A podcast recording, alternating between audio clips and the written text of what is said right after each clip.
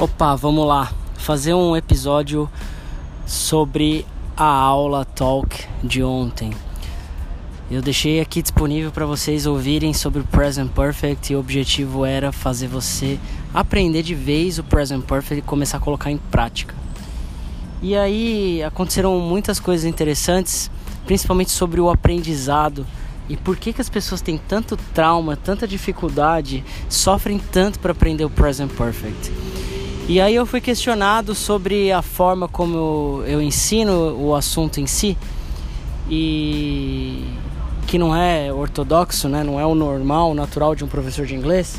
É até por isso que eu não sou professor de inglês, eu sou formado em sistemas, sou analista de sistemas de formação e não trabalho é, especificamente como professor de inglês, apesar de eu já ter dado aula de inglês aí nos últimos quatro anos. Mas o ponto é o seguinte: Todos os professores, escolas, todos eles ensinam da maneira correta os assuntos, os temas, as estruturas. E é passado de forma correta, didaticamente correto. Só que o que acontece? O aluno não aprende o present perfect. Então, você que está estudando dois, três, quatro anos, você consegue fazer a prova, você consegue acertar a estrutura, consegue fazer pergunta com present perfect, você até sabe usar é, o verbo no participo passado, né, a terceira coluna, você sabe tudo isso. Só que na hora do vamos ver, na hora que você vai para uma entrevista, na hora que você vai conversar com alguém num bar, na hora que você vai ajudar alguém que está precisando de algo na rua e você precisa usar o inglês, você não usa o present perfect, você corre pro simple past. Você vai lá pro aquilo que você está confortável e usa o simple. E ontem eu quis quebrar essa, esse ciclo de aprender certo e não dar resultado. E é isso que eu venho fazendo nos últimos três anos e meio, quatro, com aí aprendi, não só com inglês, mas com várias outras coisas. É, eu passei aí mais de uma década tentando aprender o Present Perfect. E aí, depois de eu ter terminado, eu fiz FISC, depois eu fiz cultura inglesa, CCAA, aí contratei um professor particular, e aí finalmente eu entendi a proposta do Present Perfect. E aí fui para Chicago, morei em Chicago, voltei e ainda assim ainda tinha um pouco de dificuldade, não usava sempre, até que eu tive o meu i aprendi, até que eu realmente é, entendi qual é a proposta do Present Perfect, o que que eu poderia fazer para aprender de verdade a usar essa estrutura. E foi isso com essa proposta, com essa é, com essa visão, com esse olhar que eu resolvi fazer a aula de ontem te ensinar o present perfect de uma forma que não é intuitiva, de uma forma que não é tradicional, que não é, é aquilo que a gente está acostumado. Então, recapitulando aí, né? Você está aprendendo de forma certa com as melhores escolas. Só que se não está dando o resultado que você gostaria, não está adiantando tanto assim, né? Claro que você estuda, você tem vários aprendizados, né? Mas no caso do Present Perfect, só para ser bem específico, se você está estudando e não está conseguindo colocar em prática, que é isso que é o aprender, né?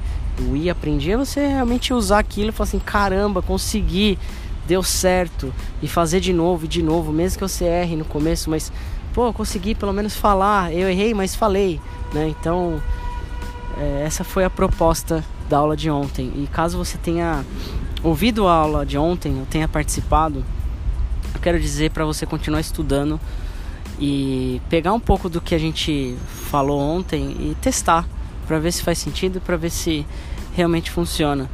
E se não funcionar, você me fala, fala assim, ó, você é uma fraude, tá tudo errado e o que você tá tentando ensinar não funciona comigo. E aí isso vai ser um grande aprendizado para mim e eu não vejo a hora de aparecer uma pessoa falando esse tipo de coisa. Estou esperando já desde é, setembro de 2015. Então, assim, resumindo o Present Perfect, você vai usar o Present Perfect quando tiver pensando no passado, quando tiver algo do passado. Ele é um primo do Simple Past. Só que tem uma diferença. O Present Perfect não importa quando. O quando, se foi ontem, se foi anteontem, o horário, enfim, ele não é específico, não importa o quando, o que importa é a ação em si, o que aconteceu, o fato, isso é importante. Só que aí tem vários outros detalhezinhos. Só que você partindo dessa premissa e você testando, isso vai ajudar muito. Então vou dar um exemplo. Quando você usa uh, eu trabalhei ontem. Se você usar o Simple Past, você vai usar I worked yesterday. Agora se você quiser falar que você trabalhou apenas por algum motivo, alguém te fez uma pergunta e enfim, você trabalhou. Sim, pura e simplesmente você vai dizer I have worked ou a contração I've worked. E não importa quando você trabalhou, mas você está querendo dizer que você trabalhou por algum contexto, alguma pergunta, alguma situação que foi colocada. Então, por exemplo, tem muito disso do contexto, né?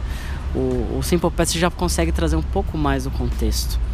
E aí você começa a, a, pensar dessa forma, você começa a pensar com essa, com essa visão você começa a testar e começa a errar. Então você vai falar, né, por exemplo, e aí, você fez a lição de casa ontem? Yes, uh, I have done the homework yesterday.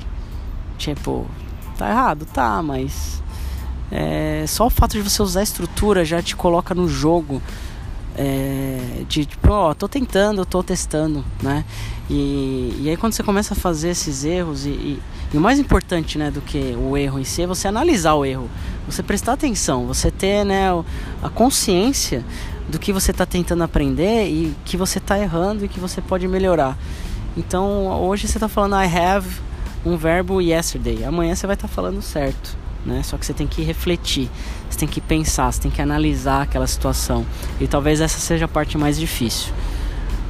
Mas basicamente o simple, o, a diferença do simple past e o present perfect é essa.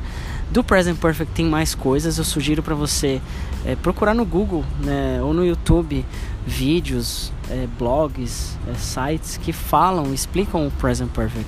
Tem um muito legal que eu gosto bastante que é o English Page, que é English e-N-G-L-I-S-H page P-A-G-E.com então esse, esse sitezinho você vai conseguir ver todas as estruturas de verbos do presente, do passado, do futuro, qualquer que seja, e você vai conseguir dar uma olhada em como funciona, exemplos e exercícios para poder testar, para poder treinar e para poder aprender.